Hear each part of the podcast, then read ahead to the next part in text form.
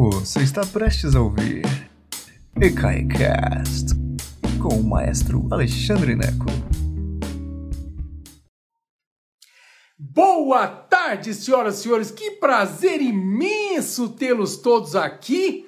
Hoje nós vamos falar sobre o Requiem de Verdi, Giuseppe Verdi.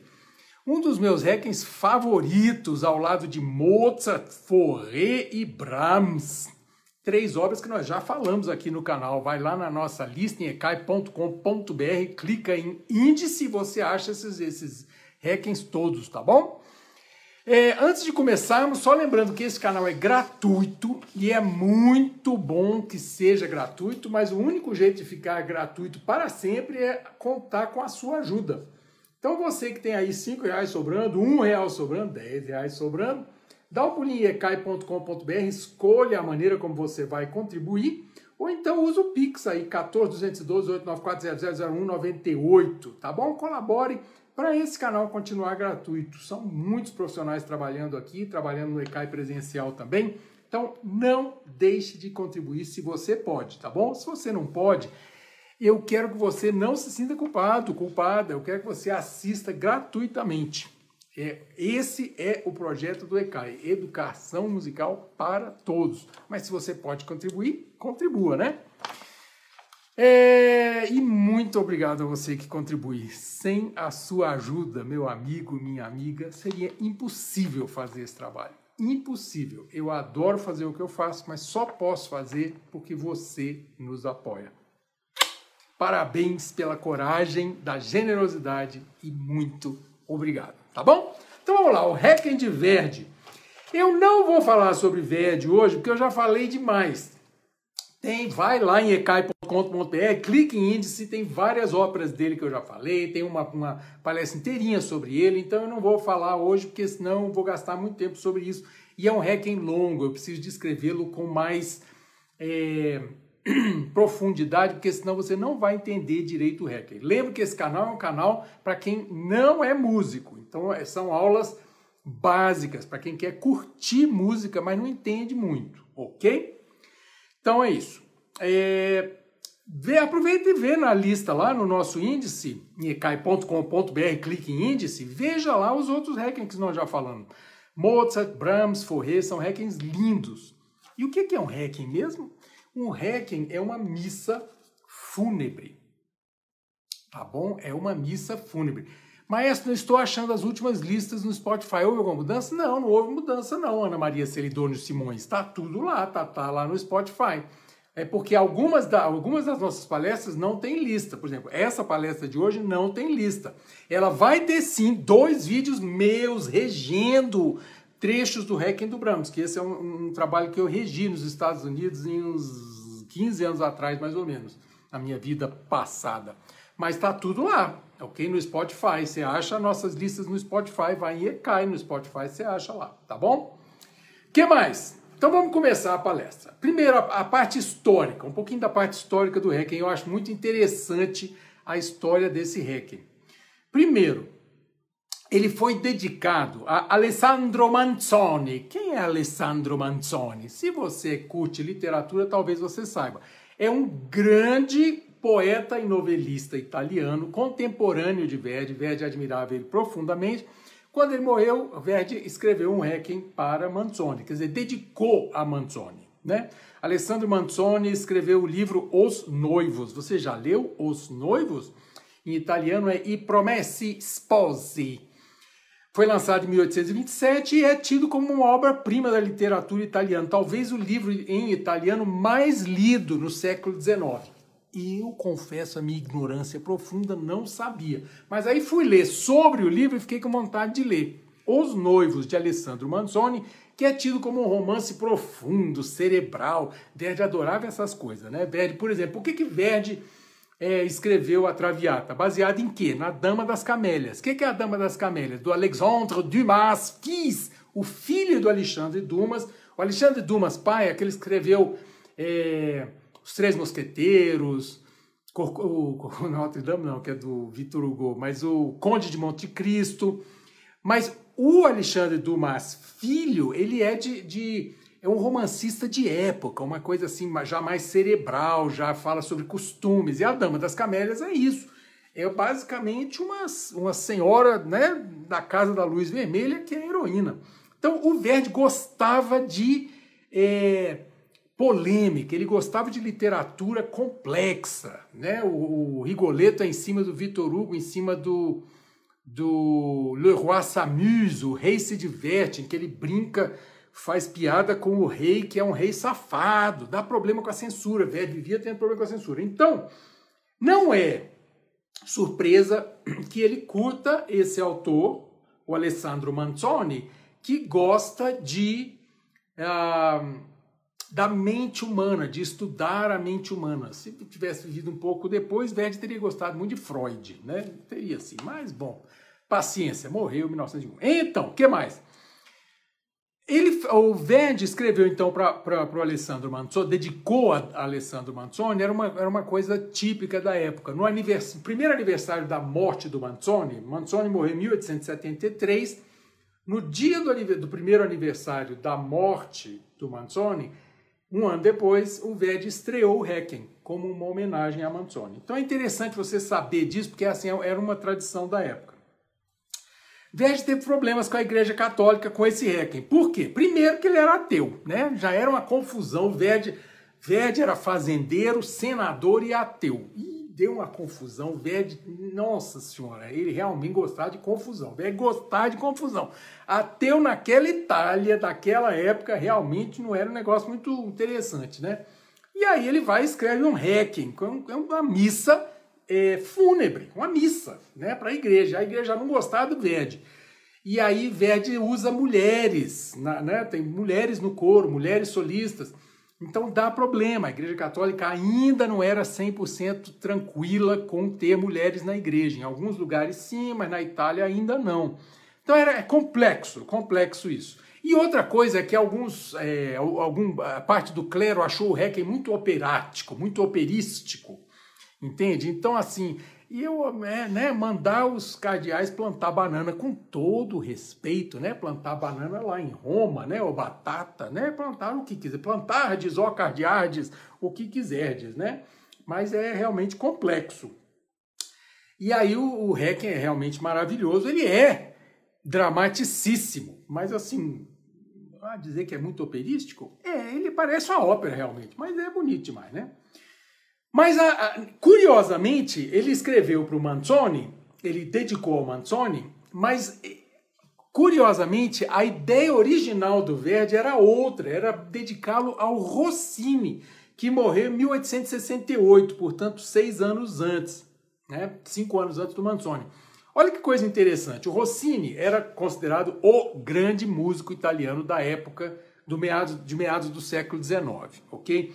Tanto que Verdi, quando Rossini morreu, Verdi resolveu, teve essa ideia. Falou assim, vamos escrever, vamos juntar 12 compositores, eu e mais 11. Verdi falou, vamos juntar eu e mais 11 compositores italianos e escrever um Requiem para Rossini. Vai chamar o Requiem Rossini.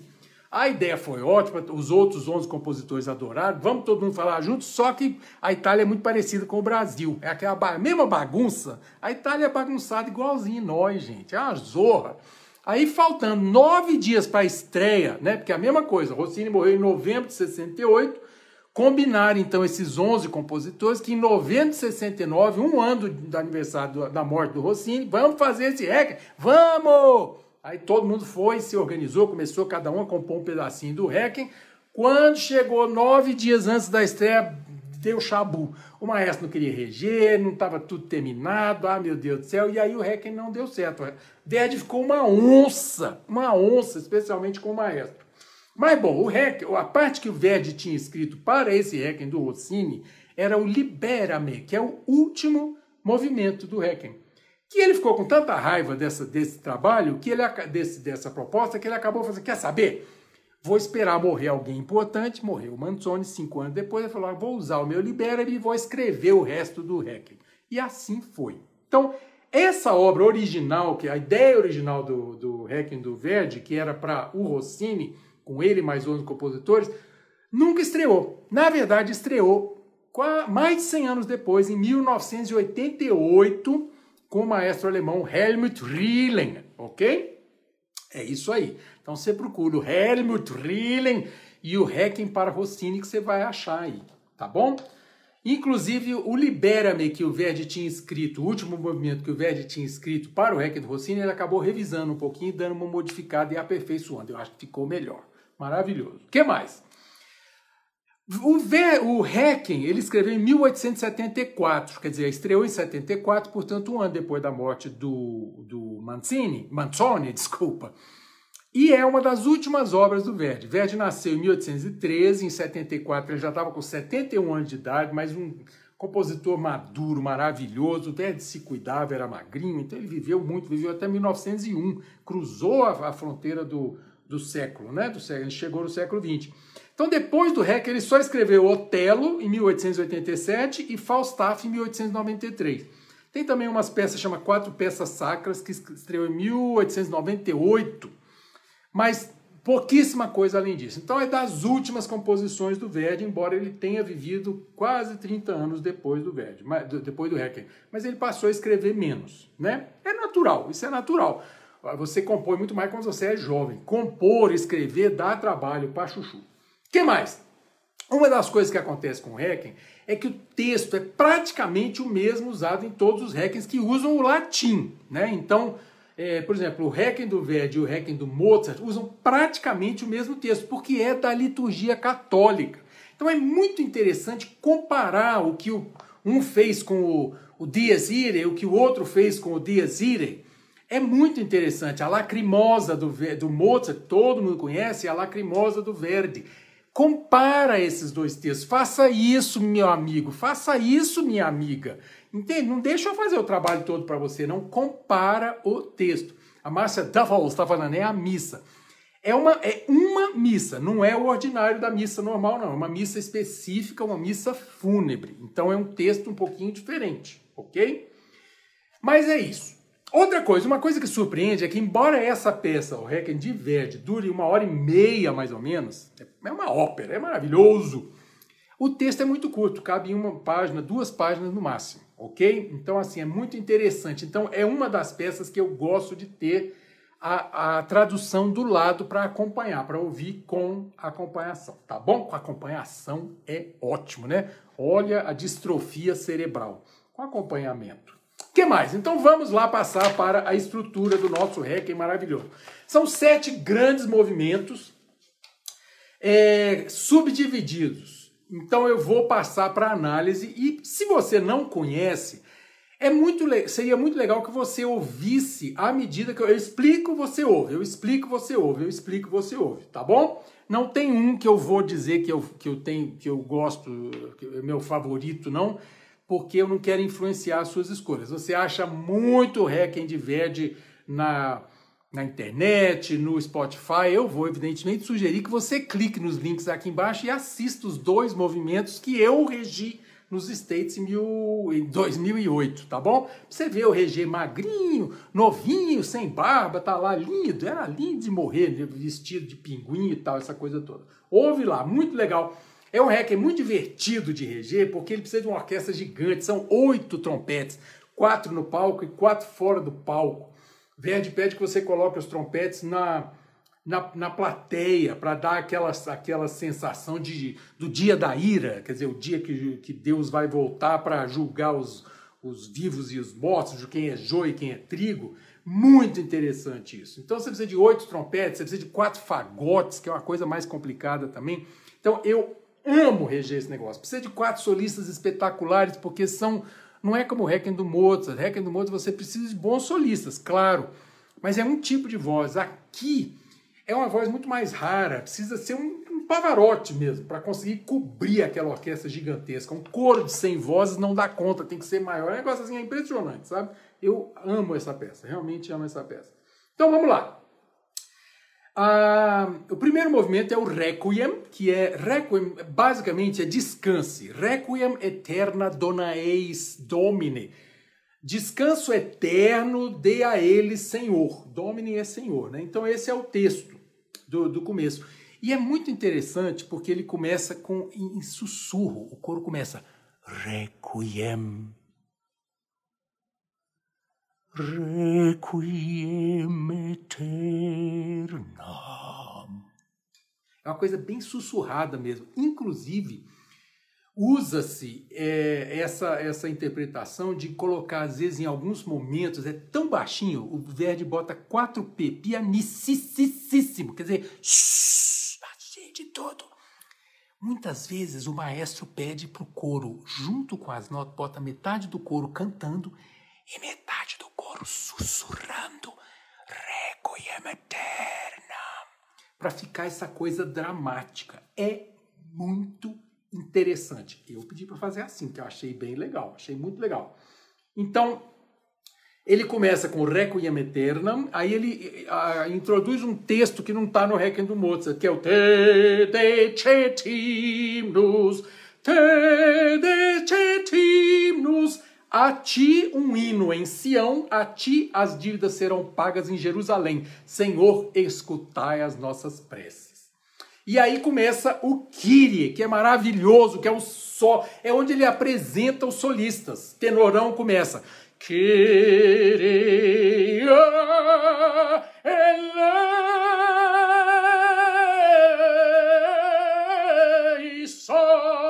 E o contralto responde. Gente, é um berreiro, é maravilhoso. E o coro responde: Eleison, Senhor, tem de piedade de nós. Senhor, tem de piedade de nós. Então ele apresenta os solistas.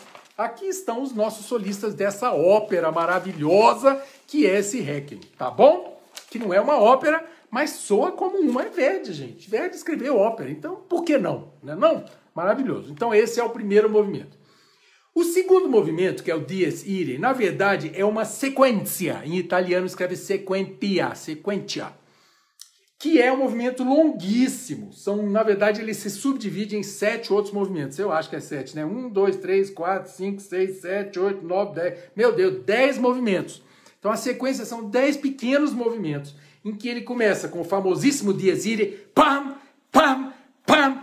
Dies Irae, Gente, é um berreiro, mas é um berreiro, é maravilhoso. O dia da ira, Quantos tremor est futurus. Todos tremerão no futuro. É maravilhoso, realmente é maravilhoso. Que é isso? O dia da ira. Deus vai voltar e vai dizer: joio, joio, joio. Ah, vai para o inferno. Trigo, trigo, trigo. Uh, e sobe. Então esse é o dia da ira. Não vai ter para espernear. Então o Ved coloca isso bem desesperado. E ele era ateu. Eu adoro isso, eu acho mal barato isso. O cara tem que entrar no espírito, é isso mesmo. E aí, nesse cochicho, nesse cochicho, quantos tremor est futurus, repara que realmente ele usa o cochicho aí. Ele está escrito lá, metade do corpo cochichando, não lembro como é que fala cochichando em italiano, mas é isso aí.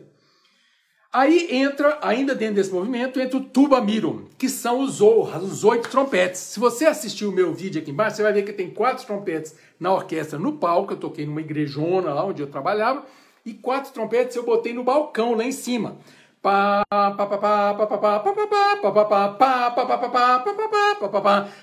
Tuba mirum pargesonum, tuba Gente, meu Deus do céu. Tuba mirum é o seguinte o trompete soará e os mortos se levantarão. Eita ferro, é isso. Então, para acordar os mortos, tem que ficar assim, ouvindo o trompete, que aí você assusta, né? O cemitério inteiro levanta ali. Coitado, metade vai, vai para o joio, né? Mas aí isso é o tuba miro. E em resposta a isso, o, o baixo diz: Mors. Mors. Mors stupebit. Olha que interessante. A morte e a natureza se estupefarão, nem sei se isso é verbo, se estupefarão quando o julgamento acontecer. Mors. Verdi, então, ele, diferentemente de Mozart, que é do período clássico, Mozart, então, é contido, mesmo lembrando que Verdi não te, Mozart não terminou de escrever o, Requiem dele. Mas quem terminou, Süssmayr, terminou dentro do espírito do período clássico. Verdi é do período romântico, então pede essa desespero. Mors, a morte. A morte ficará estupefata quando o julgamento acontecer. É muito interessante. E aí, alguém falou assim, o liber scriptus proferetur, que é quando o soprano, o meio soprano, um meio soprano, que é um contralto, né? Contralto ou meio soprano, é, ela diz, liber scriptus proferetur. É bonito esse negócio, um diálogo com o coro, muito dramático. Ela diz o seguinte, um livro onde tudo está escrito sobre o que o mundo será julgado, será trazido. Vai chegar esse livro. O julgador, com J maiúsculo, tomará seu trono e tudo o que está escondido será revelado. Nada, nil, nada, nil, nada, nil, nil. Em, latim é nada. Nada será deixado sem vingança. De novo, é o drama. Então, é muito interessante como o Verdi usa o texto. Ele realmente trabalha no texto. Então o baixo diz mors stupebit. Entende? Nada. Ele usa isso. É importante ter a tradução na mão quando ouvir, porque senão você perde essas nuances. É lindo, você vai achar bonito e tal, mas ele, ele atinge dimensões incríveis quando você tem a tradução. Entendeu? É isso. Aí tem um trio maravilhoso que é Quitsu miser tunc dicturus. Maravilhoso, que é um jogo com solistas e dois fagotes. É maravilhoso. Quem poderá interceder por mim, um pecador, quando até os justos não estão completamente seguros? Tá aí Verde mandando recado. Nem os justos estão completamente seguros, tá vendo? Ó, sinta culpa, sinta a culpa judaico-cristã nos seus ombros. Jesus morreu por ti. Culpado, culpada, pecadora. Hum, te contar, viu? E aí, em contraste com isso, ele joga o Rex Tremende Majestatis. Que é, se você ouvir em Mozart, ele faz Rex Pom, pode é lindo de morrer. E esse aqui ele faz Rex treme, Rex tremende. O que, que é Rex? Né? Que a gente chama o cachorro de Rex, o de Rex em Tintim. O Rex é rei em latim, minha filha. Rex tremende majestatis, o rei de tremenda majestade que salva os redimidos. Salva-me, ó fonte de piedade. piedade é tão maravilhoso porque ele coloca esse salva-me, salva-me, pom, pom, pom, pom, salva-me, pom, pom, pom, pom, só... Gente, ele está berrando, ele está implorando, salva-me, fons pietatis, salva-me, ó fonte de piedade. Ele sabe que ele é pecador, ele sabe que ele é joio, mas me salva, Senhor, nesse momento. É maravilhoso. Salva-me fons pietatis. Meu Deus, que coisa linda! É um. Realmente, é, é, ele está implorando isso. É muito bonito. E eu não entendo porque a Igreja Católica não gostou desse negócio. Porque, assim, a Igreja Católica adora esse negócio de culpa, gente. Né? É toda baseada em cima da culpa. Né? Eu, eu sou batizado, eu, eu sinto culpa. Né? Não. É importante sentir a culpa, senão a gente né, não é católico de verdade, né? Não. E é muito interessante. E aí, depois do Rex Tremende, vem esse recordare. Ele fala, Rex Tremende, salva-me, salva-me, ó fonte da piedade. E aí, um dueto dulcíssimo entre a soprano e o meio soprano. Recordare Jesus Cristo recordai, Jesus, que eu sou a razão da vossa jornada. Olha, olha, tá vendo aí, ó, é, é uma, um diálogo com Jesus. Ele diz assim: Não me destrói nesse dia, Jesus. Você suportou a cruz, você me salvou. Não deixa que o vosso sofrimento, Jesus, tenha sido em vão. Quer dizer, você já morreu por mim, pelo amor de Deus, me salva. Olha que coisa interessante. É muito lindo isso. E depois tem o solo do tenor, que eu adoro esse negócio, porque eu sou tenor, né? In gemisco tamquam culpa rubet vultus meus, supplicanti, supplicanti, parce Deus, qui Mariam absolvisti, o trem lindo, ingemisco, é uma super área de ópera para tenor. Eu gemo e enrubeço de culpa. Tu que absolveste Maria Madalena e o ladrão na cruz, escuta minha prece e me põe do lado dos carneirinhos e não dos bodes. Me põe na sua mão direita, Jesus. Olha, interessante, é um diálogo com Jesus, o ingemisco. Maravilhoso. E o, quem responde? O baixo. O baixo diz: Confutatis maledictis. Quando os malditos forem silenciados, flames acribus acditis, e jogados às chamas, flames acribus, chama-me junto aos abençoados. Voca-me com benedictis. Voca-me, chama-me com os abençoados, benedictis, né? Aí o coro lembra o dies ire, dies ire de novo, e aí tem o movimento final desse, dessa sequência que é a lacrimosa. Você lembra da lacrimosa do Mozart, todo mundo lembra. O Verdi evidentemente conhecia, claro, todo mundo sabia, conhecia a lacrimosa do Mozart, ele queria escrever uma lacrimosa mais bonita ainda. Lacrimosa dies Um resurget ex favilla. Não me lembro da letra de jeito. Lararirarara, lararirarara, lararirarara. É lindo, gente. É realmente muito lindo. E aí no finalzinho ele ainda joga um, um, um coro a capela. Piesu, Jesus piedoso, tem dá-lhes o descanso. Realmente é maravilhoso toda essa sequência que você deve ouvir junto, de uma vez só. Ela é muito poderosa e são vários movimentos juntos. É maravilhoso. Terminada essa sequência, vem o ofertório, que são dois movimentos o Domine Jesu, é, que é uma vitrine para o quarteto. Então é, ó Deus Jesus Cristo, Rei da Glória, livra-nos do inferno, da boca do leão, do lago profundo, etc. Como limabrae, como limabrae promissiste, como a Abraão prometeste, né? E aí tem o hóstias. Oh, hóstias, que eu estou confundindo agora. É, oh, mas resumindo. Hóstias, em latim, é sacrifício. Olha que interessante. Você sabia que hóstia, né? A gente chama hóstia, né? Que é o pãozinho, né? Da, da, da comunhão.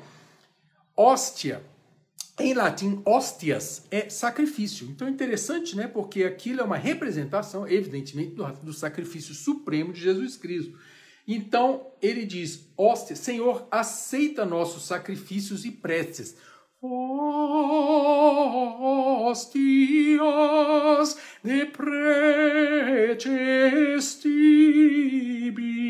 É lindo, gente. Dá descanso e luz às almas que celebramos hoje e que elas possam passar a, da morte à vida eterna. Como limabra e como prometeste a Abraão. Aí faltam só quatro movimentos para terminar. Aguenta firme aí, rapidinho. Primeiro, o Sanctus, que é um coro duplo maravilhoso. É o movimento mais divertido do Requiem, se é que podemos falar isso. O Sanctus vem do ordinário da missa. Santo, Santo, Santo Senhor Deus do Universo, Osana nas alturas, bendito que vem em nome do Senhor, Osana nas alturas. O texto é só esse. Só que ele é um movimento super curtinho, animadíssimo, que parece que Verdi cresceu numa, numa gaveta lá, que é um coro de uma ópera qualquer. Santo, santo, santo, tira, tira, tira. Coro duplo, pergunta de um lado, Osana, responde do outro lado. É um barato. São dois minutos e meio, três minutos. É divertido demais. Eu sempre acho que é um coro de ópera que ele esqueceu numa gaveta. E em vez de fazer, já que ele não escreveu muitas óperas depois, mas eu acho que é um coro que parece assim um monte de mulher na feira comprando pato, ganso, a selga para fazer um banquete na, na vila. Eu acho que é isso que soa. E a mais ele colocou como santo, santo, santo, né? Então tá aí. Deus me perdoe. Mas bom, que mais? Aí falta o Agnus Dei, que é um movimento uníssono a capela, depois entra o coro, uníssono com o soprano e o meio soprano.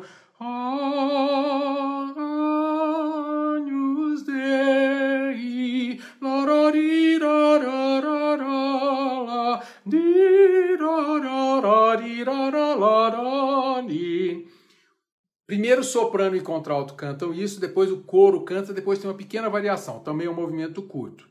Depois o lux eterna, que é luz eterna, evidentemente, que é para meio soprano, tenor e baixo, é o movimento mais difícil. Meu Deus do céu, se você ouvir isso ao vivo algum dia e não desafinar, é porque o trio é maravilhoso, o maestro é maravilhoso, todo mundo é maravilhoso. Porque olha que difícil é esse negócio aqui. É difícil de ouvir, é difícil de cantar, é difícil de interpretar, ele é complexo. Realmente Verdi aqui estava assim viajando na maionese, já numa harmonia muito avançada, e é dos movimentos, das coisas mais difíceis que Verdi escreveu, esse movimento aqui. Muito difícil mesmo. O que é interessante é que lux eterna, evidentemente, significa luz eterna, e requiem eterno significa descanso eterno. Ele dá duas, duas musicalidades diferentes, dois tipos de música para lux e para requiem. É muito interessante isso. Toda vez que aparece lux, ele coloca o violino em trêmulo que é como se fosse um facho de luz. Você vai ouvir isso, eu prometo que você vai ouvir. Lux eterna. E toda vez que ele fala requiem eternam, pom, pom, pom, pom, ele traz os metais graves, pom, pom, pom, pom, que é tuba e os três trombones, que ele já usou. Isso é maravilhoso. Ele usou 23 anos antes, 21 anos antes, na Traviata. Na hora que a Violeta vai morrer, no último ato, ele usa exatamente essa figura: tuba e três trombones. Pom, pom, pom. E é, é uma marcha fúnebre. É muito interessante essa comparação. Vai no último ato da Traviata, na cena da morte da Violeta, e você vai ouvir isso. Pom, pom, pom, pom. Que ele usa aqui. É como se ele estivesse matando a Violeta de novo. Eu acho isso impressionante, eu acho isso maravilhoso. Para terminar, o último movimento é aquele que ele tinha escrito lá para o Rossini cinco anos antes. É o Libera-me, que é maravilhoso e que é um dos movimentos que está aqui embaixo na lista comigo regendo. Então você clica lá para você ouvir, que é para soprano e coro, em que ele termina de um jeito maravilhoso realmente, que é o ele mistura tudo. Ele coloca libera-me, libera-me, é, me libera, Senhor, me livra da morte eterna. Libera-me, domine de morte eterna, indie latreme. Senhor, me libera dessa morte eterna no dia da ira tremenda, tá bom? E é isso, e tem uma fuga maravilhosa, e é lindo, lindo, lindo, lindo. Não tem nada mais dramático esse final. Eu acho essa obra uma coisa absurda de linda. Na verdade, eu tenho fixação com a morte. Eu sou, eu sou um, um fã do período romântico, né? Todo é, o período romântico, a morte é a coisa mais importante que acontece com você. A, a, melhor coisa que pode acontecer com qualquer pessoa no período romântico é morrer, que se livra dessa casca velha, embolorada e puf, vai para a lux eterna. Então, eu gosto de Requiem, eu gosto, eu realmente acho um, um, um tipo de composição interessante, porque ele lida com o mistério da transfiguração, né? Com isso, que a gente vai passar para outra. Então, Cada Requiem tem uma maneira diferente de ver a vida, de ver a passagem, né? Então você, você ouve em Mozart tem um pouco de contrição, você ouve em Forré a liberação, é lindo, porque já é um Requiem moderno. Em Brahms a mesma coisa, Brahms é luterano, então ele traz essa visão mais positiva. Verdi não, ele era ateu, mas ele queria ah, um, um requiem católico. Então, esse requiem pesado, dessa morte pesada, de, de dívida com Deus, de, de libertação através do sofrimento, do sacrifício. É interessante você jogar com isso, tá bom? É isso, meninos e meninas. Vocês agora vão ouvir, tá bom? Começa pelo, pelos links que eu estou botando aqui embaixo, tá bom? Se você está ao vivo aqui no Facebook, aguenta 30 minutinhos e isso estará no YouTube com o link aqui embaixo, tá bom? Beijo enorme para vocês. E até, bro, até bro, breve, meus amigos. Beijo enorme para vocês. Até. Beijão, gente. Brigadão. Boa noite. Obrigado por nos escutar. Agora, seja sempre o primeiro a saber da programação. Assine nossa newsletter em ecai.com.br.